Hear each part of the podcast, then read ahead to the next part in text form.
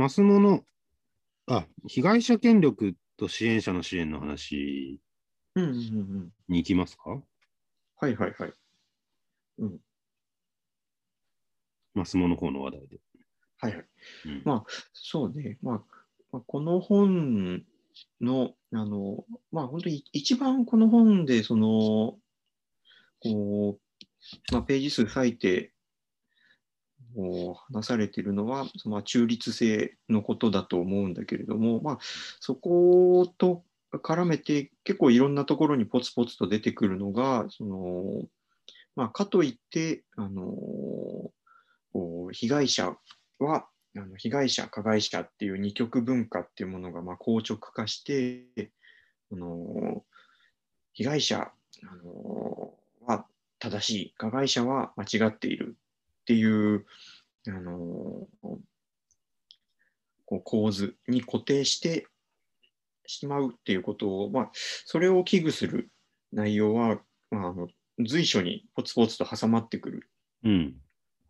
っていうのがあの印象的だなと思って、あのこうね、なんか本本としてのそのこう統一性とか、あの分かりやすさっていう点では、そういうのをまあ交えずに、やっぱりあのスパッとあの被害者の側に私は立つんだって言って、あの言った方がまあ分かりやすいし、かっこいい感じがすると思うんだけれども、随所に、まあ、かといって、その被害者正しいって言って、あの権力化するのは、あのそれもあの私はあの良しとしないっていうことによって、結構、あのこう話があのこうスパッといかないで進む。うん。ところがぐるぐるしてる感じがあるよね。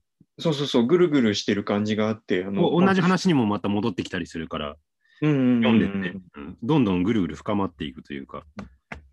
まあ、むしろそれがすごいあの特徴的だなと思って、うんこの本。うん、だから、まああのーこうまあ、この辺この本にも書いてあるけど、あの動的でポリティカルな、あの視点を持つと。被害者、加害者の硬直化を避けて、動的でポリティカルな視点を持つっていうことがあの書かれていて、まあ、それをまあ実際にこの本の中でもあの被害者が被害者の側に立ちつつそのかといってそこに安住しないでこう動いていってあのこう、まあ、凝り固まらないでうん。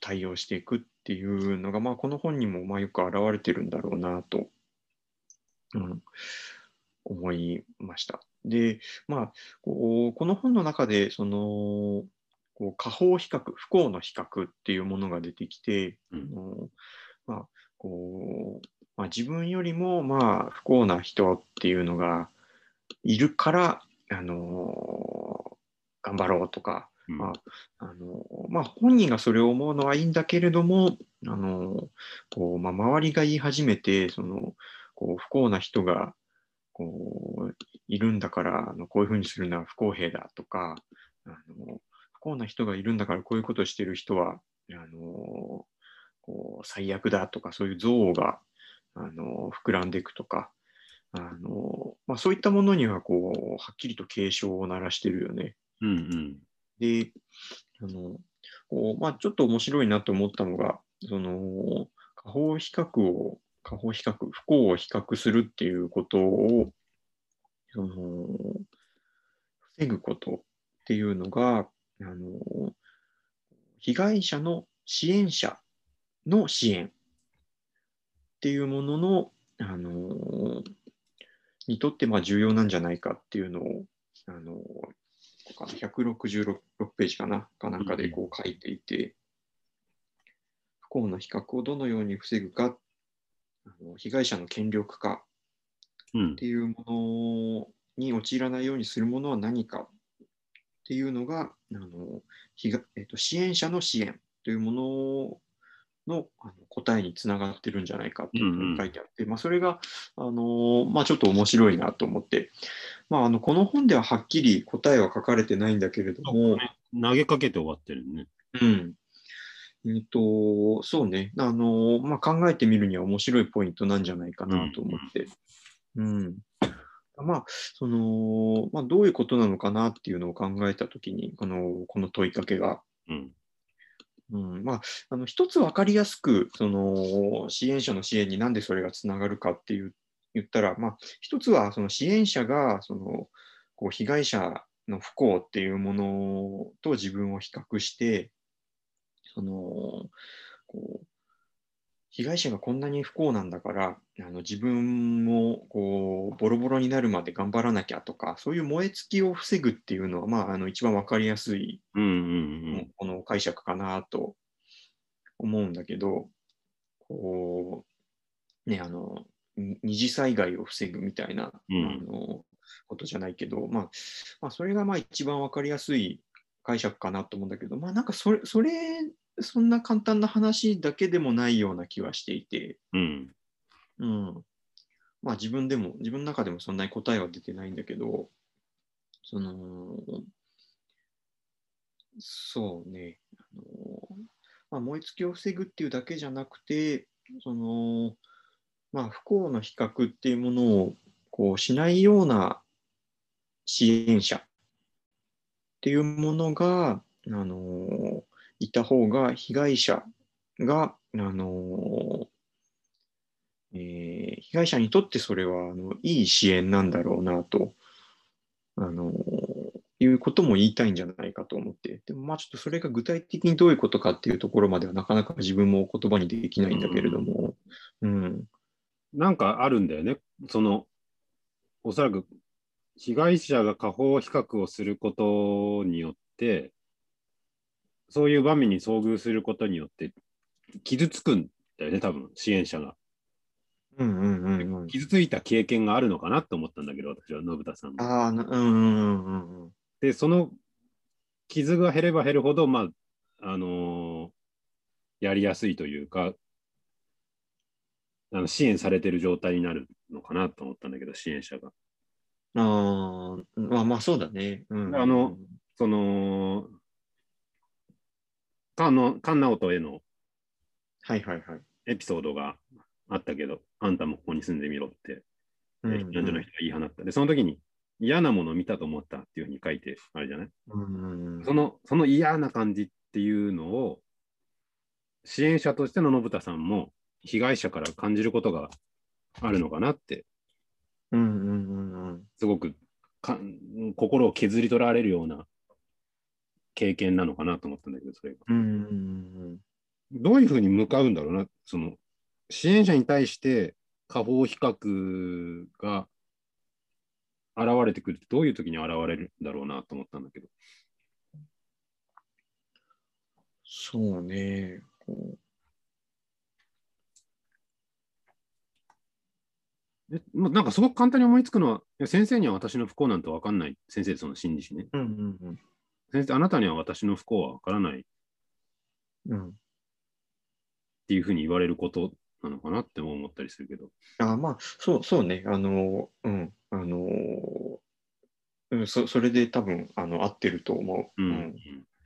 うん。うん、それが、まあ、なんか、いろんな不平等感とかを伴って、あの表出されてくるんだろうね。うんうんうんいろんなところに。うん。そっか。だからまあ、こう、そういう感情がし、あの、被害者の中にそういう感情が生まれてしまうと、その、こう、なんていうのかな。その被害者自身も被害者のポジションから動けなくなって、やっぱり不幸だっていうことなんだよね。うん、ね。それを言葉にすることによって、そこを、なんて言うんだろう。まあそうか、それこそそういう権力を手に入れちゃって気持ちよくなっちゃうってことだよね。うん。気持ちいいっていう言い方が正しいか分かんないけど、あんたには私の気持ちは分かんないでしょ、住んでみろって言えちゃう、言える権力を手に入れることがうん。気持ちよくなってしまって、うん。そこから動けなくなるっていう動けなくなっちゃう。うん。コミュニケーションがまあ取れなくなってくるもんね。うん。うん。その話題についての。う。うんん。らそうするとそこから、本当は被害者である状態から離脱離脱というか、抜け出ることが支援の目標だし、うんまあ、患者の側から、患者っていうか、あの支援を受ける側からしたら、カウンセリングルーム等に来る理由なわけだけど、うんうんうん。その目標を達成できなくなるっていうことだよね。そうだね。うん。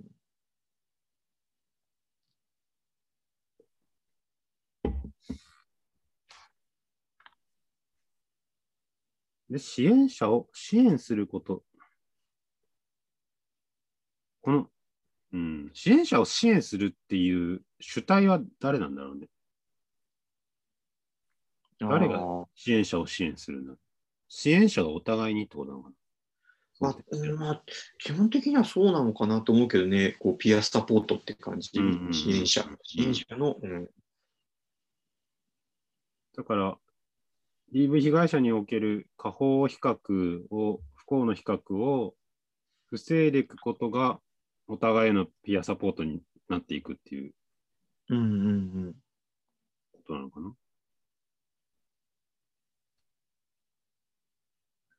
そうだね。まあ、うん、そうそうだね。まあ、それが、あの、支援者、支援っていうものが成立するための、あの、環境づくりでもあるし、まあ、あの、こう、被害者の方のためでもあるしっていうことなんだろうね。過保比較を防ぐっていうのが。うんんうんうん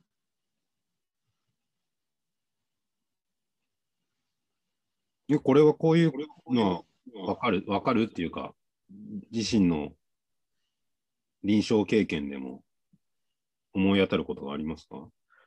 そうだなぁうーん。あの下方比較によって傷を受けた、あるいは、その逆っていうか。そうね。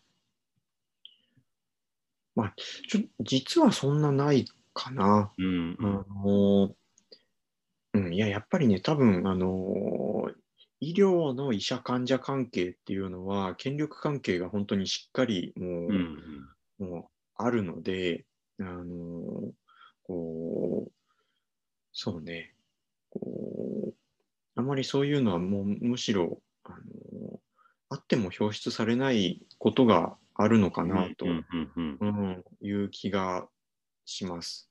心理師に対しての方が表現できちゃう。うんうんうんうん。うん。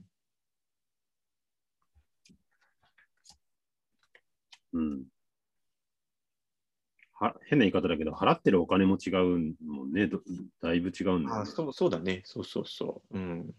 カウンセリングセンターに来る人は高いお金払ってきてるっていうんうんううん。のもあるもんね。そうだね、確かにそこは違うかもね。うんうん。はい。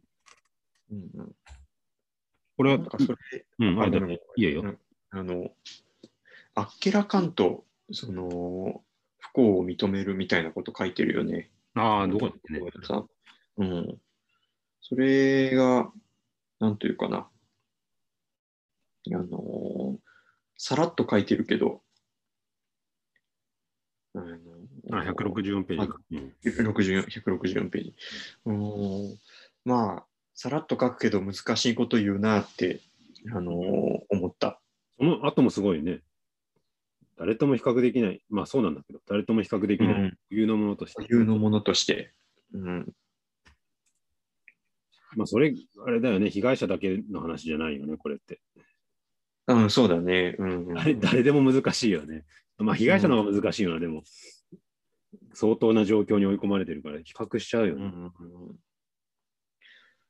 うん、それをこう、まあ、自分の自分のねストーリーとして自分に固有のものとしてうん。引き受けていくっていう過程はまあそうねすごく難しいけどまあそういう方向に支援していくっていうことが大事なんだろうなと。うんうん。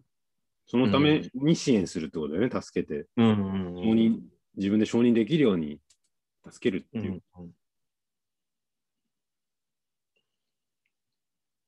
うんうん、すごいなと思って。うんそう抑圧ししちゃうんだよね。その前に書いてあるけどね、自分の不幸をね。うんうんうん。いや、それは本当、あの、家庭で殴られているとか、そういう子供は本当にそうだよ。なんか。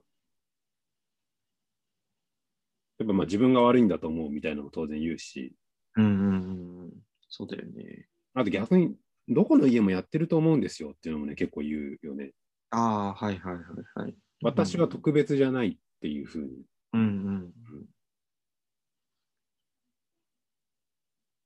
いや、それ特別、他の家のことはわからないけど、でも、殴られるのはそれは暴力だから絶対にあってはいけないことなんだよっていうふうに言うけど、私たちも。うんうんうん。そうだそうだよね。なまあ、その、被害者としての当事者性を獲得するっていうことともつながってくる話だよね。そうだ。ね。うんうん。あっけらかんと。あっけらかんとね、認められる。すごいね。あっけらかんとはすごいね。どうやんだそうね、すごいよね、本当。しんみりとじゃないんだよね。あっけらかんと。うん。あんまりそういう、あっけらかんと認めている姿の人、み認めている人の姿を見たことがないかな。うん、そうだね。うん。明らかんと認める。うん。うんだから苦しみとともに泣きながら語ったらそれは明らかんと認めてない。認めてるってあんま思えないよね。どういう状態？そうだね。うんうんうん。どういう状態なんだろう？明らかんと認めてるっていうのは。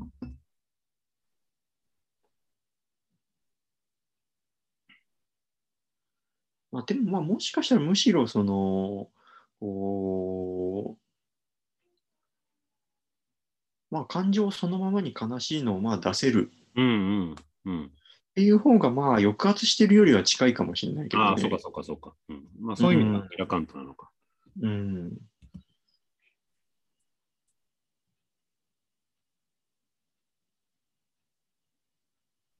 そうね、本当にあの、なんだろう、あの、抑圧の真っ只中にある人って、あのその抑圧そのものでは泣かないというか、あんまり。うん。うん、なんかこう、別のことに、別のことに変化して泣く、あのこう、なんだか辛いとか、うん。うん、あのそうね、本当な、なんだか辛いっていう感じ。もうあのパニックになるって表現する人もいるし、うん。うん、あのこう何が辛いのかわからない混乱の中にあのその都度放り込まれるみたいな感じで泣く人が多くて、被害を認識するんじゃなくて、そうそうそうんう、うん、感感情がメインになるっていうこと。そうそうだね、うんうんうん。感情だけがこう蘇ってくるような。感じで込み上げてくるっていう感じ。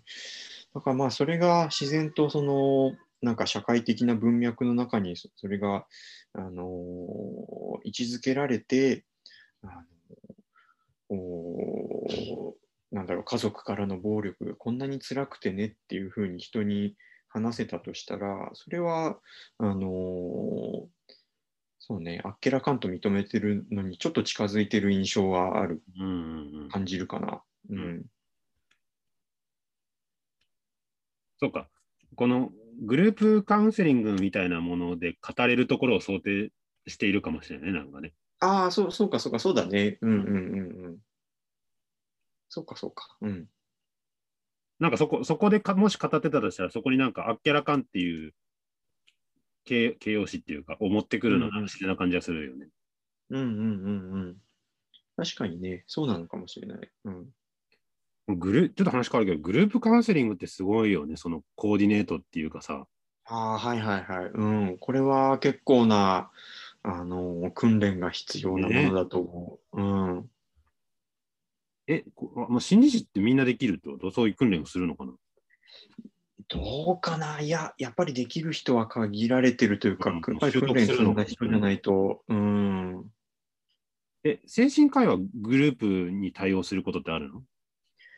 えーっとね、まあ、あのーすごい簡単なものだったらやったりする。あの、入院の病棟とかで、ああのそう、結構あの週1回とか、あの各病棟ごとに、あの入院患者さん、まああのまあ、嫌な人は参加しないけど、うんうあん。の病棟であの広いとこ集まって、あのなんだかんだ、あのこう話し合いをするうんっていうことは結構あの定期的にあの各病院できっと行われてるだろうし、それは、えっと患者たちが互いに話すことも含むんだ。あ、そうね。あのへスタッフが司会っていう感じになって、あのこう、まあ、本当にあの一般的な病棟生活のことについて何かありますかとかもあるかもしれないし、あのこうまあ、あとは何か目的を持って、その社会的なスキル、あのについてちょっとあの考えていく会にするとか、まあ、そううんいうのであの話を振っていってとか、まあ、そういうのに医者が関わることは結構あるかな。これは精神科病棟での話？そうね。あ、うんそうねうんうん。まあ、あとは、あのーこう、まあ、心理師さんっていうのは、その最初にその患者さんと1対1でやるって決めたら、あのーずっと1対1なんだけど、その医者っていうのは結構その辺曖昧だから、あのーまあ、1対1のつもりで始めた診察がこうしばらくしたらなんかあの親も入ってきてとかあのうん10代の子を見てたらあの親も入ってくるようになってとか、うあんのこう家族があの一緒に入る時もあれば入んない時もあってまちまちとかあのっていうこともあるからまああのその、まあ、まあグループっていうにはちっちゃいけどその多数、まあ、複数の人を相手にすることがある。そうそうそう、一対複数の、あのー診察っていうのが、あのーこうまあ、突如発生するとか、あのーそういったことはあのー医者の場合は結構あって、まあ、それであの、まあ、意識しないでなんとなくこう複数の人を相手にするっていうのに慣れていくっていうのはあるかもしれうない。ん。うんなんか、門外観がイメージすると、1対1ばっかりなのかなって、まあ、心理師もそうだし、うんうんうんうんあのー精神科医も思ったけど、まあ、グループを相手にすることもあるんだね。うん、あるある。うんうんまあ、ただそれ、それを、まあいえっと、心理師の場合は多分、まあ、あのグループと1対1でかなり、あの形をあの意識してあのいあの注意するところがを変えるんだと思うけど、まあ、なんか医者の場合は、あのこう、そうね、あのまあ、勉強して意識する人もいれば、まあ、あのそんなに考えずにやるっていう人もいて、まあ、あのその辺はもう医者それぞれみたいなところがあるような気がするけどね。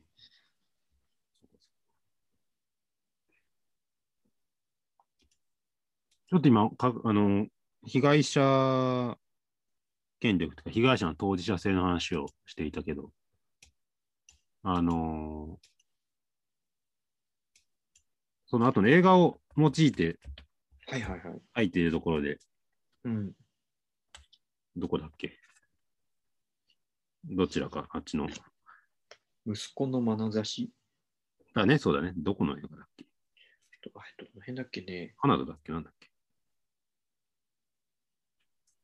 まあいいや、それの映画の話で、自らの苦しみに意味を与えることっていうのが出てきていて、うん。被害者が加害者像を構築して、なんで私にこの被害が起きたんだ、あるいはなんで私の家族にこの被害が起きたんだっていうことを、えー構築していくで。その支援をすることがケアなんだっていうふうに書いていて、はい。うんうん。これもすごいよね。うん、まあ、まあ、エネルギー使うんだよっていうことは書いてあるけどね。どう,、どうやってる、どうやるんだろうっていう。うん。かなんうん加害者について考えていくわけでしょ？うんうんうん。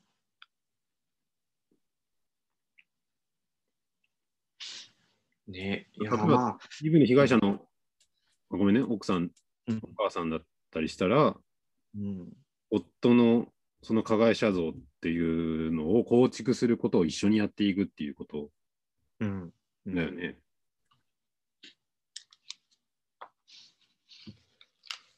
まあ、そうね。まあ、本当に時間がかかるので、粘り強くやっていかなきゃいけないことだとは思うけど、まあ、例えば、この本だと、あの、99ページとかにね、あの、被害者のグループの、あの、ファシリテーターとしての態度みたいなものが4つ書いてあったりはするけど、あの明快な口調と優先順位の確認とかあの、命令にならないように提案に徹するとか、希望を示すとか、自責感を払拭するとか、うん。99ページに書いてはあるけど、うん、まあなんかそういう、あのーまあそういう態度を続けながら、まああの、話してもらって、それに答えて話してもらって、それに答えてっていうふうに、まあ実際に言葉が、あのーまあ、飛び交うというか、言葉が交換されているうち、いくうちに、あのその人なりのストーリーっていうものが構築されていくんだろうなとは思うんだけど、うんうん。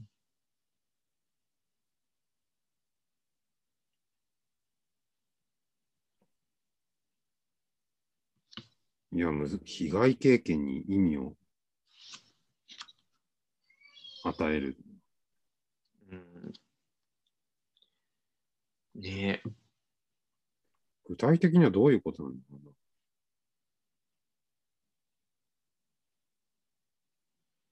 な？あどういうことなんだろうって、その支援の方じゃなくて、うんうんうん。どういう意味が与えられるんだろう、その被害者に。うんうんうんどういう意味を獲得するんだろう？そのなんか想像ができないよね。そうね。うん。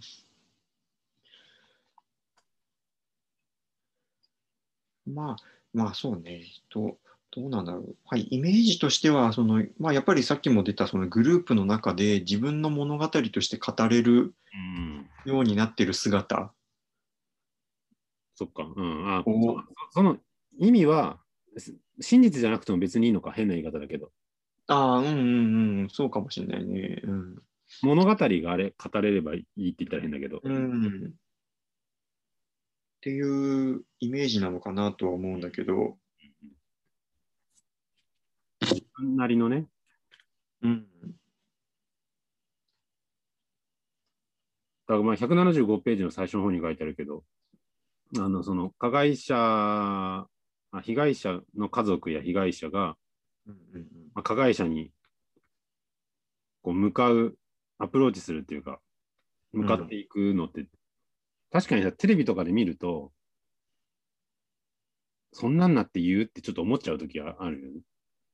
うんうんうんこんな言い方するとかっていうか、まあもう、捕まって裁かれるんだからほっとけばいいじゃんってちょっと思っちゃうときがあるんだけど、うんうんうんあったんだけど、でもこれ読んで、そこに何か意味が与えられること、それによって何か意味が与えられることを望んで、被害者は加害者に対してアプローチしてるっていうか、命をかけ、人生をかけてるっていうふうに書いてあって、あそあそうなんだなと思って、そうだよね。うん。無視なんかできないよね。うん。さばいてくれるからいいやって別にならない。そうなんだよね。うん。いや、これ読んで、そう、本当あ、分かってなかったなと思ったけど。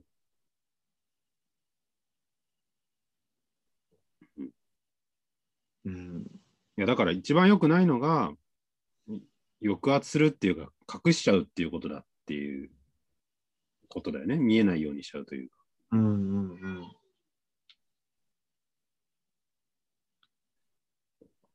だから、まあ、この後のところに出てくるけど、心のケアの話があって、はいはい。学校で何か事件が起きたときに、あの、残された子供たちの心をケアしなければいけないっていう話が出てくる。うん。だからその時にも、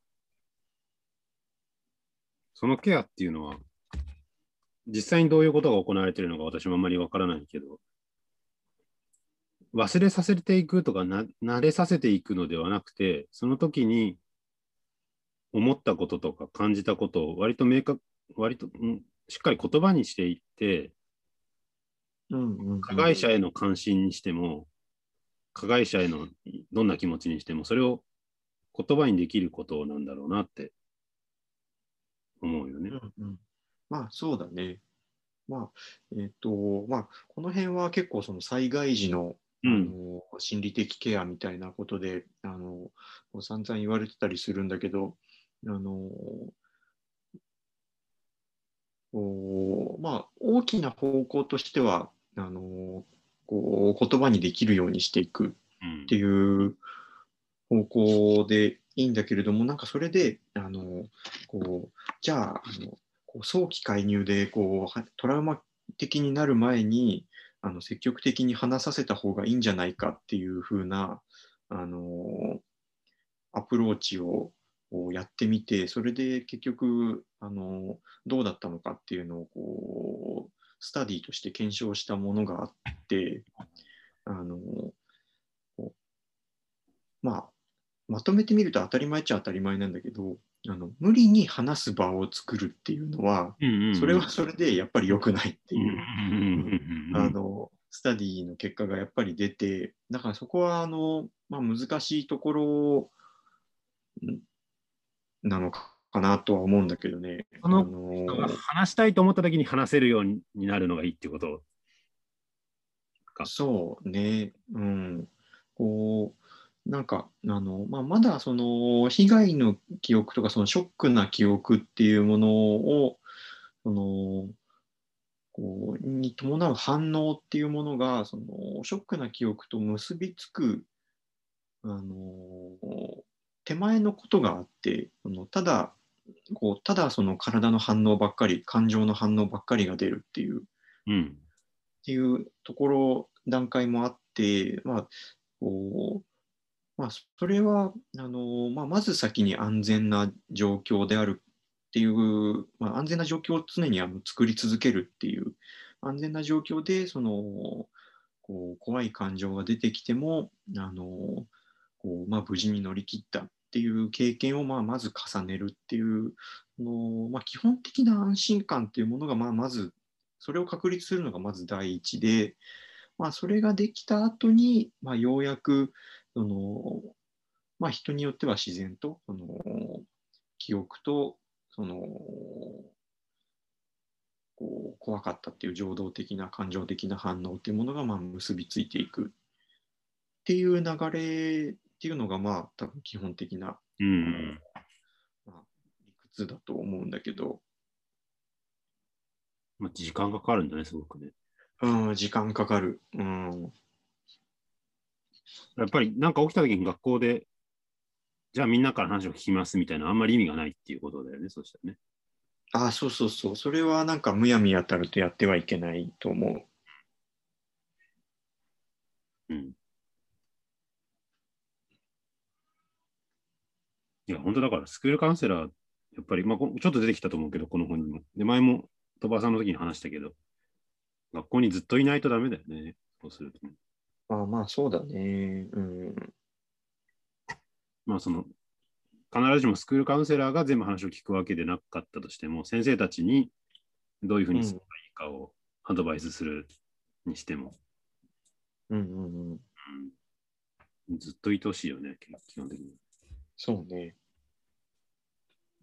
あスクールカウンセラーの話で言うと、そのなんか法法整備がされて、そのこう伝統的な心理師がこう学校にこう投入されるようになって、その伝統的なやり方が全然太刀打ちできなくてっていう話はちょっと面白かったね。そうだね。うんまあ、なんかその辺もやっぱりそのこう、まあ、臨床心理士に限らずだと思うけどそのこう制度とか政治っていうものとかのあの形が変わると、その内容とか求められるものっていうのがこうガラッと変わってっていうふうに、やっぱりその、こうまあ、医者もそうだけど、心理師、精神科医とかも、こうまあ、非常に政治的な存在なんだなっていうのはよくわかるね、それで。面白いよね、本当にね。うん。だから、スクールカウンセラー、その心理師が求められた、学校に心理師が求められたけど、も求めるものは持ってなかったっていうことだよね。うんうん。そうだね。大方持ってなかったってことだよね。面白いよね。求めるもの持ってないのにその人たちを求めて、で、それで変わっていったっていうのは。うんうんうん。で、それが当然、学校、そのスクールカウンセラーの中だけに変化が起きたわけではなく、臨床心理学とかっていうものに変化が起きたっていうことになるわけだもんね。ああ、そうだね。そうだね。うんうん。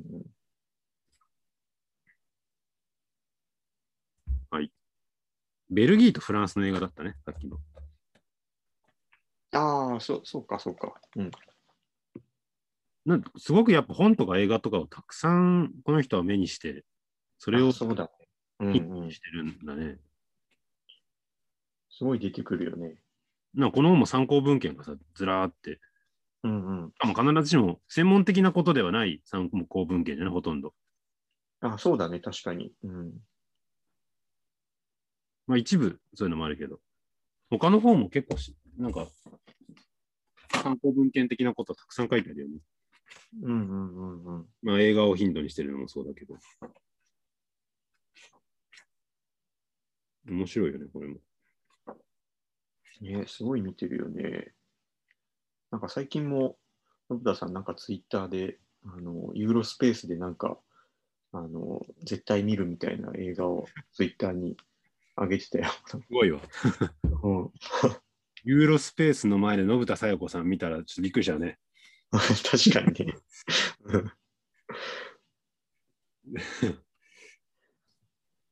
まあいるん、いらっしゃるんだよね。原宿にね、仕事で行ってるんだから。